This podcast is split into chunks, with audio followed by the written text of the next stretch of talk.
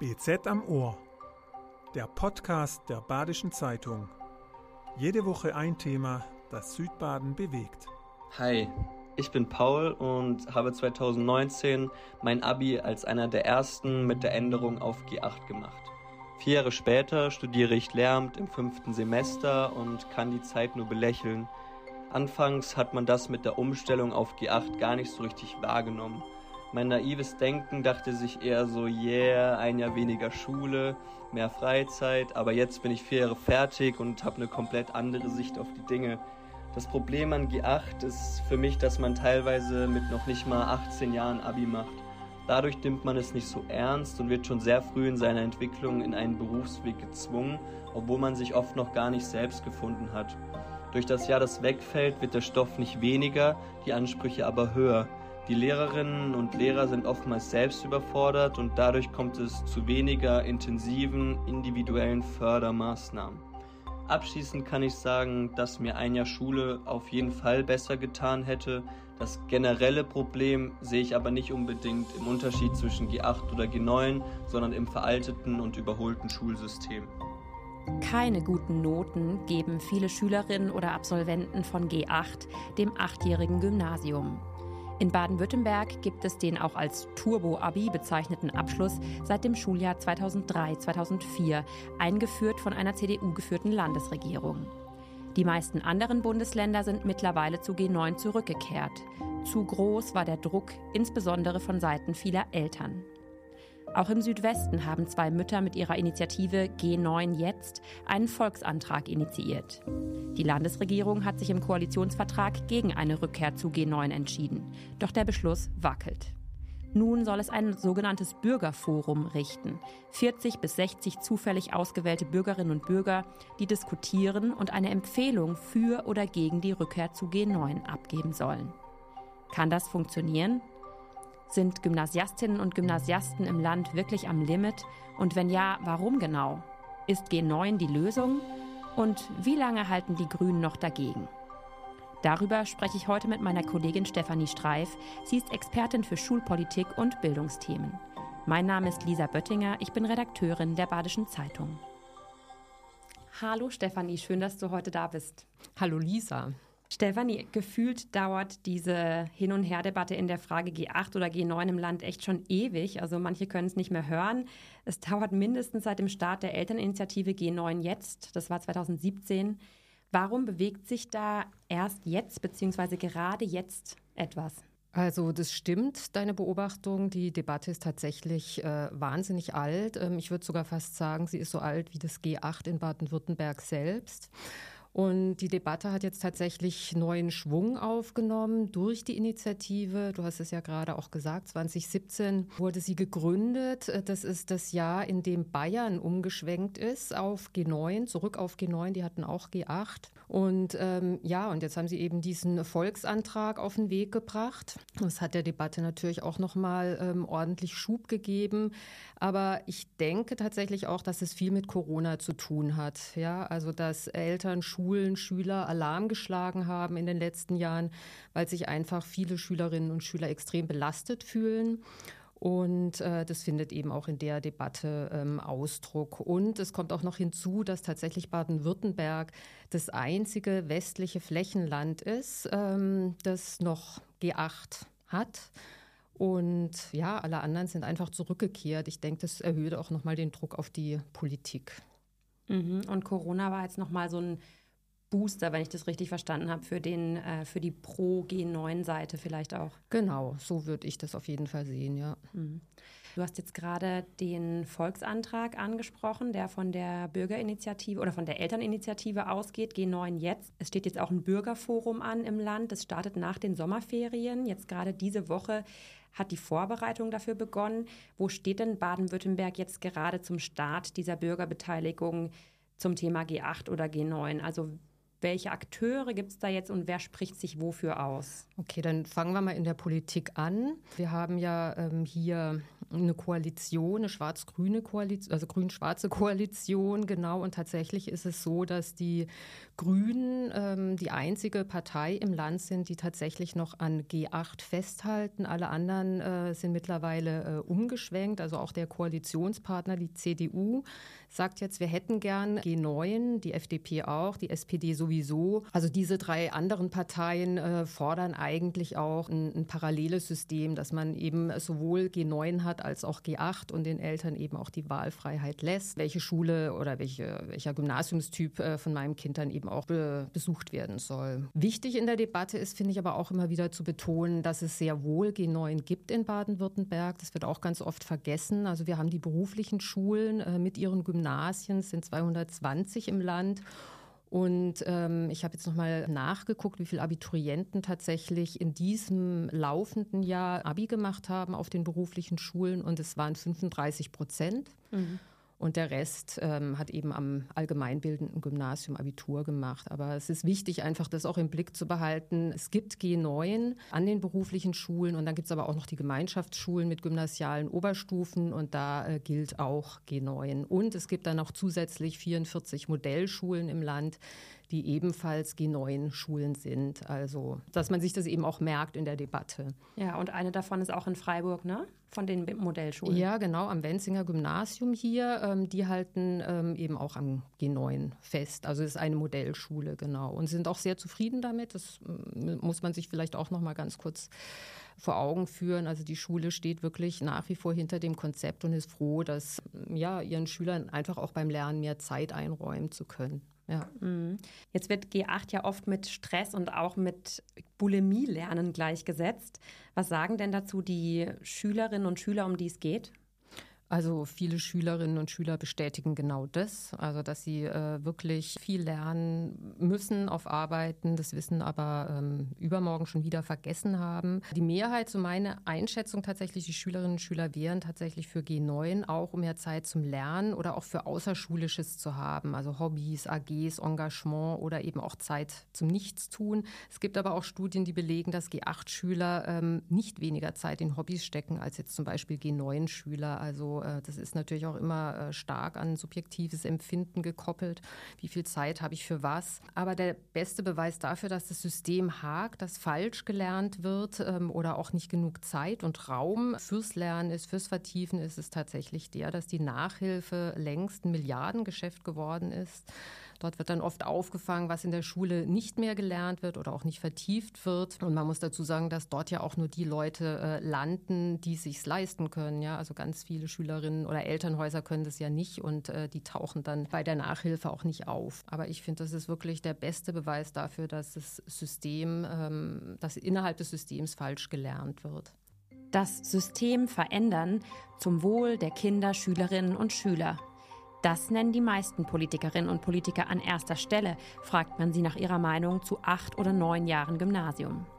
Eine flächendeckende Rückkehr zu G9 halten die Grünen aber nicht für den richtigen Ansatzpunkt, erklärt die Freiburger Landtagsabgeordnete Nadine Sankar. Bereits heute machen über 30 Prozent der Abiturientinnen und Abiturienten ihr Abitur in neun Jahren an den beruflichen Gymnasien und an den Gemeinschaftsschulen. Das heißt, wir haben auch heute schon an 280 öffentlichen Schulen im Land die Möglichkeit, in neun Jahren das Abitur zu absolvieren. Wir sehen aber, dass auch an den allgemeinbildenden Gymnasien der große Wunsch da ist nach mehr Lernzeit. Deswegen haben wir ein Bürgerforum mit Zufallsbürgerinnen und Bürgern G8, G9 eingerichtet, um mögliche Wege inhaltlich, aber auch von der Struktur her aufzuzeigen, wie das Gymnasium der Zukunft weiterentwickelt werden kann Klar ist aber auch, dass eine Rückkehr zu G9 massive Auswirkungen auf das restliche Schulsystem hat, auf die Realschulen und auf die beruflichen Schulen im Besonderen und dass es zusätzliche Ressourcen bedeutet. Wir sprechen von über 1400 zusätzlichen Lehrerstellen im Endausbau. Und klar ist auch, dass wir, wenn wir allen Kindern gute Bildungschancen ermöglichen wollen, dann müssen wir in der Kita und in der Grundschule ansetzen. Denn hier werden die Weichen für den zukünftigen Bildungserfolg gelegt und hier brauchen wir mehr Investitionen, um tatsächlich mehr Bildungsgerechtigkeit in Baden-Württemberg zu erreichen. Denn auf den Anfang kommt es an. Hast du jetzt auch noch ein paar Akteure genannt, die ja ähm, auch eine Meinung haben in dieser Debatte? Also es gibt nicht nur die Politik, es gibt natürlich auch die Lehrer, die Eltern, die Schüler. Mit welchen dieser Akteuren hattest du denn in den vergangenen Jahren so als BZ-Redakteurin besonders viel zu tun? Und ja, welche Standpunkte hast du da mitbekommen? Wie haben die sich vielleicht auch verändert? Also hast du das Gefühl, das ist so eine Debatte, wo jeder auf seinem Standpunkt sitzt und sich nicht bewegt und die Fronten sind sehr hart? Oder gab es da viel Bewegung und Kompromissbereitschaft? Mhm. Also ich habe in den letzten Jahren tatsächlich ähm, vor allem mit Schülern, Schülerinnen, äh, Schulleitung äh, zu tun gehabt, dann natürlich auch mit Lehrkräften, auch mit den Verbänden. Ähm, ich habe tatsächlich den Eindruck, dass da viel in Bewegung gekommen ist, also gerade auch in der Einheit ähm, Schule. Da äh, war es früher tatsächlich oft so, dass die einfach eine wahnsinnige, ja, Angst möchte ich jetzt nicht sagen, das wäre, glaube ich, zu, das wäre das falsche Wort, aber dass sie sich so ein bisschen vor neuen Reformen scheuen. Ja, mhm. also die einfach äh, wahnsinnig arbeitsintensiv ähm, sind für so ein System Schule, dass man dann alles wieder neu denken, neu umstellen, neu konzipieren muss. Und ich finde tatsächlich in den letzten Jahren, und ich würde auch sagen, da hängt viel auch mit Corona zusammen, erlebe ich viele Schulleitungen wirklich extrem offen. Also, dass die wirklich so ihre Schüler im Blick haben, sehen, äh, wie es denen geht und ähm, dass sie sich einfach auch für diese Schüler, Schülerinnen wünschen, äh, so ein bisschen Druck aus dem Kessel zu nehmen, dass sie mehr Zeit haben, um sich äh, persönlich zu entfalten oder auch für Hobbys oder meinetwegen auch mal zum Nichtstun. Es kann ja auch schön sein. Also da muss ich wirklich sagen, da hat ein Shift stattgefunden, der deutlich wahrnehmbar ist. Ich habe jetzt heute Morgen auch noch mal eine Küchenumfrage gemacht mit meiner Tochter. Mhm. Die ist ganz klar ähm, G9 äh, positioniert und behauptet auch alle in ihrer Klasse, also sie ist auf einer G8, auf dem G8-Gymnasium und behauptet eben alle in ihrer Klasse äh, würden G9 wählen, wenn sie äh, jemals die Chance dazu gehabt hätten oder hätten G9 gewählt. Und ja, ich glaube tatsächlich, die Mittelstufe vor allem ist einfach extrem dicht, extrem anstrengend und die Jugendlichen haben natürlich auch noch jede Menge andere Dinge zu bewältigen in ihrem Leben. Von dem her ist es sicher eine sinnvolle Überlegung, da so ein bisschen äh, Druck rauszunehmen. Wobei, das ist vielleicht auch ganz interessant, es gibt natürlich auch Schülerinnen und Schüler, die sagen, also ich bin e-, eigentlich ziemlich froh, auf einer ähm, G8-Schule zu sein, weil dann bin ich eben auch früher weg und raus aus dem System. Die ähm, wollen dann eben auf gar keinen Fall ein Jahr länger an der Schule bleiben. Die gibt es natürlich auch. Mhm, das wollte ich dich gerade fragen, weil tatsächlich es so ist. Ich habe ja auch einige Schülerinnen und Schüler jetzt angefragt für diesen Podcast nach einem Statement oder auch einfach mal so unter der Hand nachgefragt. Und tatsächlich bekommt man sehr viel Rückmeldung pro G9. Mhm. Also ist auch irgendwie nachvollziehbar, wenn man gerade in so einer stressigen Klausurenphase steckt, dass man denkt, oh, ich hätte gern mehr Zeit. Aber du, die jetzt seit Jahren mit dem Thema auch befasst ist und ja auch mit vielen Schülerinnen und Schülern spricht, kriegst du auch eben diese Pro G8-Stimmen. Also was wäre denn eine aus Schülersicht pro G8-Stimme, die dann sagen, äh, lass mich bloß in Ruhe, ich will hier ganz schnell raus? Oder was, was ist deren Ambition? Also ich meine, ich habe jetzt natürlich nie eine repräsentative Umfrage oder sowas gemacht. Ich habe jetzt auch keine Umfrage im Kopf, die gemacht wurde, ähm, die Schüler befragt hat. Aber ich kenne tatsächlich äh, Schülerinnen und Schüler, die ähm, sagen, ja, sie also ich glaube, die drängt es einfach raus in die Welt. Ja, die wollen äh, raus aus diesem System, aus diesem äh, doch eher engen Korsett, wollen selber mhm. ihre Erfahrungen machen, wollen vielleicht auch anders lernen, indem sie ins Ausland gehen oder ja ein FSJ machen. Ja, und da da gibt es schon auch einige. Ja. Wobei man das natürlich auch machen kann nach G9. Das machen ja auch viele. Ich vermute fast, dass es eben auch eher die Schülerinnen und Schüler sind, die vergleichsweise gut durchs System kamen. Ja, und die dann einfach schneller damit abschließen wollen. Schneller fertig sein, raus aus der Schule, rein in den Arbeitsmarkt. Das war der Hauptgrund für die Einführung von G8.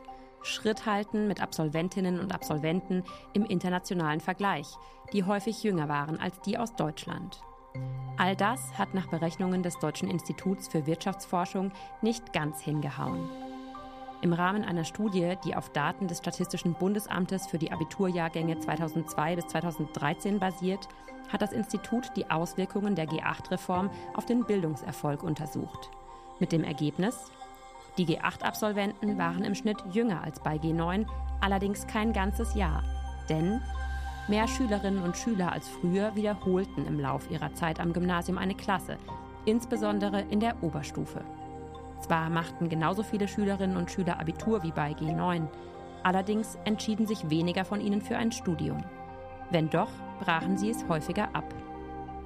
Die Arbeitsbelastung für G8-Abiturientinnen und Abiturienten ist tatsächlich höher, nämlich um durchschnittlich 3,7 Wochenstunden. Heißt das also Bulimie lernen und keine Zeit für Freunde? Andere Studien zeigen kein einheitliches Bild, wenn es um das Wohl der G8-Schülerinnen und Schüler geht. Klar ist jedoch, pädagogische Gründe hatte die Einführung von G8 nicht.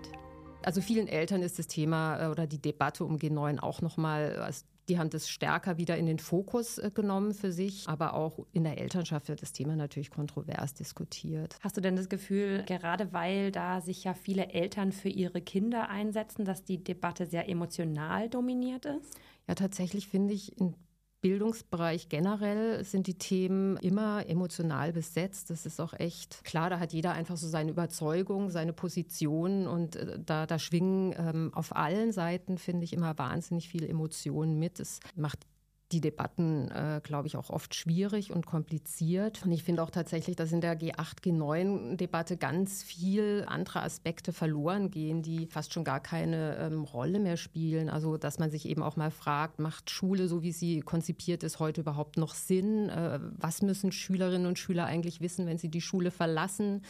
Meinetwegen auch nach acht oder nach neun Jahren, also an Gymnasien, muss nicht irgendwas entrümpelt werden, müssen Strukturen umgestellt werden, müssen Schülerinnen und Schüler heute nicht vor allem lernen zu lernen und fehlt nicht häufig einfach die Vertiefung oder das Üben, dass man einfach wirklich ähm, so ein stabiles, festes Basiswissen hat, mit dem man dann hinausgeht in die Welt. Und ich finde, solche Debatten werden eigentlich auch viel zu selten so auf allen Ebenen auch geführt. Mhm. Genau dieser Punkt führen wir mit der Frage G8 oder G9 eigentlich deiner Meinung nach die richtige Debatte? Also wenn man sich anschaut und wir ähm, hören es auch in den Stimmen vieler politischer Akteure. Es gibt wahnsinnig viele Baustellen in der frühkindlichen Bildung. Wir haben gehört, ungefähr ein Viertel der Grundschüler kann aktuell nach der vierten Klasse nicht ordentlich lesen. Ist es so ein bisschen irgendwie eine Luxusdebatte, G8 oder G9 für die Gymnasiasten? Man spricht ja dann auch immer viel über die Gymnasialschüler. Es gibt ja ganz viele andere Schüler.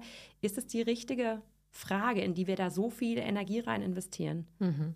Ja, also das ist eine äh, total spannende Frage und das ist ja auch ein Argument, das die Grüne Partei hier in Baden-Württemberg ähm, immer wieder vorbringt, dass äh, die größte Baustelle ähm, aktuell im Bildungsbereich eigentlich, wie du ja bereits gesagt hast, Lisa, in, in, in der Grundschule oder auch in der frühkindlichen Bildung stattfindet und dass man da wahnsinnig viel an Ressourcen, sowohl personell als auch finanziell reinstecken müsste, um die Bildungsungerechtigkeit, die wirklich eklatant ist und die jede neue Bildungsstudie auch immer wieder ähm, bestätigt, also dass man das Problem dringend äh, in den Griff kriegen muss, weil man sonst wirklich wahnsinnig viele junge Leute einfach verliert. Und dann kommt dann immer das Gegenargument, ja, man darf irgendwie die Schülerinnen und Schüler, also die Kleinen und die Großen in dem Fall, nicht gegeneinander ausspielen. Mhm. Aber Tatsache ist, wenn wir jetzt tatsächlich ähm, auf G9 umstellen, dann wird es Geld kosten kosten und es wird an anderer Stelle fehlen und es muss einem auch bewusst sein. Ja? Also so zu tun, dass man unbegrenzt Geld oder Ressourcen oder Mittel äh, zur Verfügung hat, so ist es einfach auch nicht. Obwohl das teuer wäre, kann sich auch die CDU, die G8 im Land durchgesetzt hat, mittlerweile einen Wechsel zu G9 vorstellen. Unter einer Bedingung. Mein Name ist Roman Link. Ich leite den Landesfachausschuss Schule und Bildung der CDU Baden-Württemberg und lebe in Emdingen. Wir sind als CDU offen für eine Diskussion über die Wiedereinführung eines neunjährigen Gymnasiums in Baden-Württemberg. Wir haben aber auch beschlossen, und hierzu stehen wir, dass unser aktueller Fokus im frühkindlichen Bereich und den Grundschulen in unserem Land liegt. Die letzten Ergebnisse der Bildungsstudien sind für uns alarmierend. Mehr als ein Viertel der Schüler und Schüler verlassen derzeit unsere Grundschulen, ohne die Minimalanforderungen im Bereich Schreiben und Lesen zu erfüllen. Diese Defizite so schnell wie möglich zu beseitigen, ist daher unser Fokus. Trotzdem brauchen wir in Baden-Württemberg ein qualitativ hochwertiges Gymnasium, das unsere Abiturienten optimal auf ein Studium oder eine Ausbildung und gleichzeitig im Sinne eines umfassenden Bildungsbegriffs auf ihr weiteres Leben vorbereitet. Deshalb müssen sich die Gymnasien Baden-Württemberg auch weiterentwickeln können. Wenn wir nach der aktuellen Diskussion tatsächlich wieder ein neunjähriges Gymnasium einführen sollten, ist für mich Voraussetzung, dass wir die Übergänge an die weiterführenden Schulen wieder verbindlicher gestalten. Bereits heute besuchen mehr als 45 Prozent unserer Schüler nach der Grundschule ein Gymnasium. Wenn von einer solchen Wiedereinführung des neunjährigen Gymnasiums das Signal ausginge, dass das Gymnasium jetzt vereinfacht ausgedrückt einfacher wird, ist von noch höheren Übergangsquoten auf die Gymnasien auszugehen. Das führt dann aber im Ergebnis zu noch heterogeneren Klassenzusammensetzungen und nicht zu besseren Ergebnissen. Außerdem sind alle anderen Schularten von solch einer Verschiebung der Übergänge betroffen. Die Diskussion über eine Wiedereinführung eines neunjährigen Gymnasiums muss also eine Diskussion über unsere Schulen insgesamt sein und für uns mit dem Ziel geführt werden, allen Kindern die Chance zu eröffnen, nach ihren Fähigkeiten optimal gefördert zu werden. Zudem muss bei einem solchen Schritt auch sichergestellt sein, dass wir den entstehenden Mehrbedarf an Lehrkräften, aber auch in Klassenräumen abdecken. Wenn durch die Wiedereinführung mehr Unterrichtsausfall entsteht und Unterricht in Containern stattfinden muss, ist niemandem geholfen. Was finde ich auch immer ein bisschen unter den Tisch fällt, ist, also beziehungsweise die Hoffnung mit der Umstellung auf G9 ist, glaube ich, bei vielen Eltern, ähm, dass ihre Kinder unbelastet ähm, in, in der Schule sind. Und ich glaube, das stimmt so einfach nicht. Also ich glaube, G9 äh, wird viele Schülerinnen und Schüler auch fordern tatsächlich. Und ähm, Schule ist immer nur ein Stressfaktor. Ja, ganz viele Schülerinnen und Schüler haben ja noch andere Baustellen im Leben. Und jetzt nur durch eine Umstellung auf G9 ähm, wird es nicht allen Schülern automatisch oder Schülerinnen ähm, automatisch besser gehen. Ja. Das ist also auch so ein bisschen so eine Stellvertreterdebatte eigentlich, ne? dass man irgendwie sich an G8 und G9 aufhängt, aber eigentlich möchte man oder möchten viele Eltern halt generell, ich sag mal, ein entspannteres Großwerden vielleicht für die Kinder. Ne? Auf der einen Seite wollen sie, glaube ich, ein entspannteres Großwerden, auf der anderen Seite haben sie natürlich auch ihre eigenen Bildungsziele, Bildungsideale für ihre Kinder im Kopf. Ich möchte mich da jetzt auch gar nicht ausnehmen. Ich glaube, ich hätte auch geschluckt, wenn die Grundschullehrerin meiner Kinder früher gesagt hätte, ähm, ja, also äh, mehr als Realschule ist da aber auch nicht drin, ja, und man selbst hat Abi gemacht, hat studiert. Ich, ich verstehe das auch, ne? Natürlich will man immer das Beste für das Kind, einen guten Bildungsabschluss, dass es einfach gute Startchancen hat. Also das kann ich alles gut nachvollziehen, aber tatsächlich glaube ich auch, dass viele Eltern ähm, ihre Kinder ähm, auch überfordern, ja, und dass sich das auch aufs Kind überträgt, dass die sich dann selber überfordern oder zu hohe Ansprüche haben. Und das ist ja auch eine wichtige Forderung jetzt von einigen Verbänden, also Lehrer, Lehrerinnenverbände, zum Beispiel Realschullehrerverband, die sagen, ähm, es sind eigentlich wieder für die Einführung der verbindlichen Grundschulempfehlung, damit eben nicht, ja, damit die Kinder ähm, auch wirklich da landen, wo sie ähm, die Bildung bekommen, die einfach auch zu ihnen passt. Es gab ja auch, darauf will ich jetzt doch noch mal ganz kurz zurückkommen, weil du jetzt über Schülerbelastung gesprochen hast. Es gab im Februar diesen, ich sag's, ich, ich nenne es mal Hilferuf von der Staudinger Gesamtschule aus der Schulleitung, die auf Twitter einen Brief veröffentlicht haben, wo sie einfach gesagt haben, hey, ähm, um die psychische Gesundheit vieler Schülerinnen und Schüler bei uns steht so schlecht. Das ist im Zusammenhang mit der Pandemie so, aber auch allgemein aufgrund des mega hohen Stresslevels. Und äh, sie riet einfach dringend dazu, die stellvertretende Schulleiterin Belastung rauszunehmen, wo es geht. Kann das auch als Hilferuf der Schulen in Richtung G9 verstanden werden? Ja, auf jeden Fall. Ich glaube, vielen Schulen ist es, also es war eben auch wirklich so nach dieser Stressphase Weihnachten, wo, wo dieser Hilferuf auch äh, nach außen äh, gedrungen ist. Und ich glaube, viele Schulen haben in der Zeit äh, genauso gedacht, ähnlich gedacht, wobei die Staudinger Gesamtschule tatsächlich auch G9 hat. Also auch dort gibt es eben belastete Schülerinnen und Schüler, die Idee der Schulleitung, die das damals auf den Weg gebracht hat, war einfach auch zu gucken, wo können wir innerhalb des Systems entlasten. Also muss jeder Schüler, jede Schülerin, die zum Beispiel ähm, für zwei Wochen oder eine Woche krank zu Hause lag, jede Arbeit, die in der Phase geschrieben wurde, dann auch tatsächlich nachschreiben, können nicht andere Leistungsnachweise erbracht werden und wenn ja, welche. Und da hat man tatsächlich äh, geschaut, also welche Vorgaben machten jetzt das Kultusministerium an was müssen wir uns tatsächlich halten oder haben wir da auch Spielräume, um Schülerinnen und Schüler zu entlasten? Und ähm, an der Staudinger Gesamtschule war man tatsächlich überrascht, wie viele Spielräume man hat.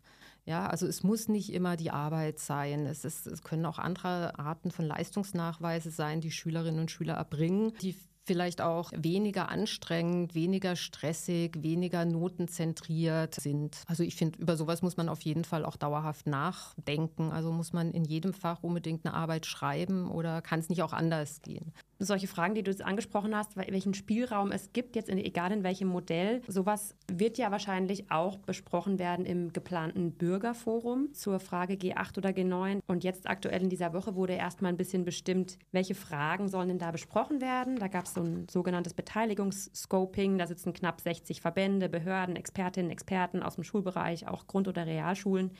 Und diese Gruppe schlägt jetzt aktuell vor, welche Fragen das Bürgerforum dann besprechen soll. Kannst du ganz kurz erklären, wie dieser Prozess rund um das Bürgerforum funktioniert? Ist denn nach den Sommerferien zusammentrifft? Es wird eben diese erste Phase geben, in der jetzt erstmal gesammelt wird. Und wie gesagt, da gibt es ganz viele Akteure, die da mittun und ihre Expertise einbringen. Leute aus der Wissenschaft, aus der Praxis. Und die werden dann eben zusammen eine Agenda entwickeln und die wird dann den Bürgerinnen und Bürgern ähm, vorgelegt werden. Wie du es ja auch schon gesagt hast, nach der Sommerpause soll das dann der Fall sein. Da tritt dann das eigentliche Forum zusammen, das eben aus 40 bis 60 äh, zufällig ausgewählten Bürgerinnen und Bürgern besteht, wobei ähm, diese Bürgerinnen und Bürger wahrscheinlich auch kein echter Querschnitt durch unsere Gesellschaft sein dürften. Also das ist eben so, diese Bürgerinnen und Bürger werden angeschrieben Viele melden sich überhaupt nicht oder sagen ab, die wollen gar nicht äh, teilnehmen. Ich weiß jetzt gar nicht, äh, bei wie viel Prozent dann der Anteil, äh, also wie hoch der Rücklauf ist, aber ich glaube wirklich im einstelligen Prozentbereich. Ähm, und dann muss man wieder neu gucken. Also Kritik jetzt an dem Verfahren ist tatsächlich, dass das äh, Gremium eben aufgrund von seiner Zusammensetzung eben nicht repräsentativ ist, sondern, sondern dass sich da wirklich Bürgerinnen und Bürger beteiligen werden, die natürlich auch ein Interesse haben, ja, den Prozess Prozess zu beeinflussen mhm. oder die Debatte zu beeinflussen. Wenn ich da ganz kurz einhaken darf, versucht ja die die Landesregierung sozusagen ein bisschen die Durchmischung dieses Bürgerforums durchzusetzen, indem sie sozusagen innerhalb von verschiedenen Töpfen Leute versuchen zu akquirieren. Also es gibt dann einen Topf hier Teilnehmer männlich, Alter so und so ohne Migrationshintergrund, einen Topf Teilnehmerin weiblich, Alter so und so Migrationshintergrund. Meinst du, das geht auf? Ja, aber also wahrscheinlich werden dann schon ähm, zur Hälfte Frauen, zur Hälfte Männer in diesem Gremium sitzen und äh, ein bestimmter Anteil von Menschen mit Migration Migrationshintergrund, aber letztlich werden das ähm, alles Macher sein, ja, die, glaube ich, auch tatsächlich eine konkrete Vorstellung haben ähm, darüber, ob es jetzt G8 oder G9 sein soll und ja, die versuchen werden, den Prozess auch mit zu beeinflussen. Also so ein Bürgerforum, das klingt immer irre demokratisch. Die Frage ist, ob es das auch tatsächlich ist. Also für die Politik ist es auch ein Stück weit, so würde ich sagen, bequem. Also man lagert die Debatte im Prinzip aus, man gibt sie weiter. Man muss noch keine Entscheidung treffen. Mit der Entscheidung für ein Bürgerforum ist Anja Plesch-Krubner nicht zufrieden. Sie ist eine von zwei Müttern, die mit der Initiative G9 Jetzt einen Volksantrag initiiert haben. Deshalb hat auch sie am sogenannten Beteiligungsscoping teilgenommen, einem ersten Treffen verschiedener Akteure, die dem Bürgerforum Impulse geben sollen. Ihr erster Eindruck danach? Viele Plädoyers, keine Diskussion. Die Interessen von Schülerinnen, Schülern und Familien sieht sie dort im Moment nicht ausreichend vertreten. Als eine der beiden Gründerinnen der Elterninitiative G9 Jetzt BW bin ich seit mittlerweile gut sechs Jahren ähm, aktiv für die Wiedereinführung des neunjährigen Gymnasiums in Baden-Württemberg.